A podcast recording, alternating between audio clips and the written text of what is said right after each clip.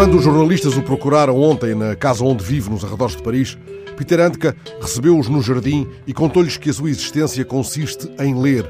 Sinto-me no meu lugar quando começo a ler, a decifrar, a encontrar as palavras, disse o escritor austríaco. Depois deixou que o fotografassem junto a uma pequena mesa de tampo redondo.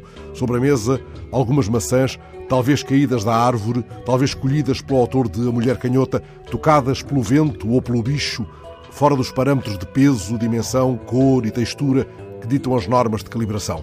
Ei-lo colhendo da árvore as suas camoesas bravias, tal como respiga da página as palavras, essa matéria inflamável e imponderável. Tal como as maçãs, têm as palavras um dentro e um fora. Esse é justamente o fio de Ariadne de um exaustivo trabalho de Maria Ercília Agarés, agora consumado na antologia editada pela Modo de Ler. Ensaísta e crítica, especialista em Torga, Camilo, João Douros Correia, teceu uma teia onde cabem poemas nos quais o ofício da palavra se demora no dentro e fora, no dentro e fora da palavra palavra, no seu fulgor seminal, no seu subtil aroma e no seu propósito. E assim, com Nemésio, ela nos reconduz ao lugar do semeador. Coisas da terra são palavras e nos leva a torga. Nas minhas palavras vou sentindo a dureza das pedras. Páginas adiante, Sofia acusa o demagogo e o seu capitalismo das palavras, e já Carlos Oliveira nos assegura que, rudes e breves, as palavras pesam mais do que as lajes ou a vida.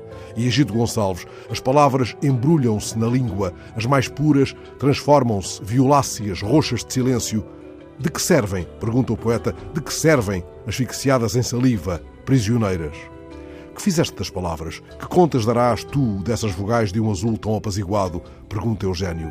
E sobe já no ar o aviso de Cesarini. Entre nós e as palavras há metal fundente. E sobre o nosso ombro, o sussurro de Onil, há palavras que nos beijam como se tivessem boca.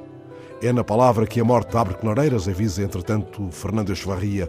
E Cristóvão pavia, abrindo caminho, que cada palavra trema, dizendo o que não pode ser dito. Palavras tantas vezes proibidas, observa Manuel Alegre, e no entanto as únicas espadas que ferem sempre, mesmo se quebradas, vencedoras, ainda que vencidas.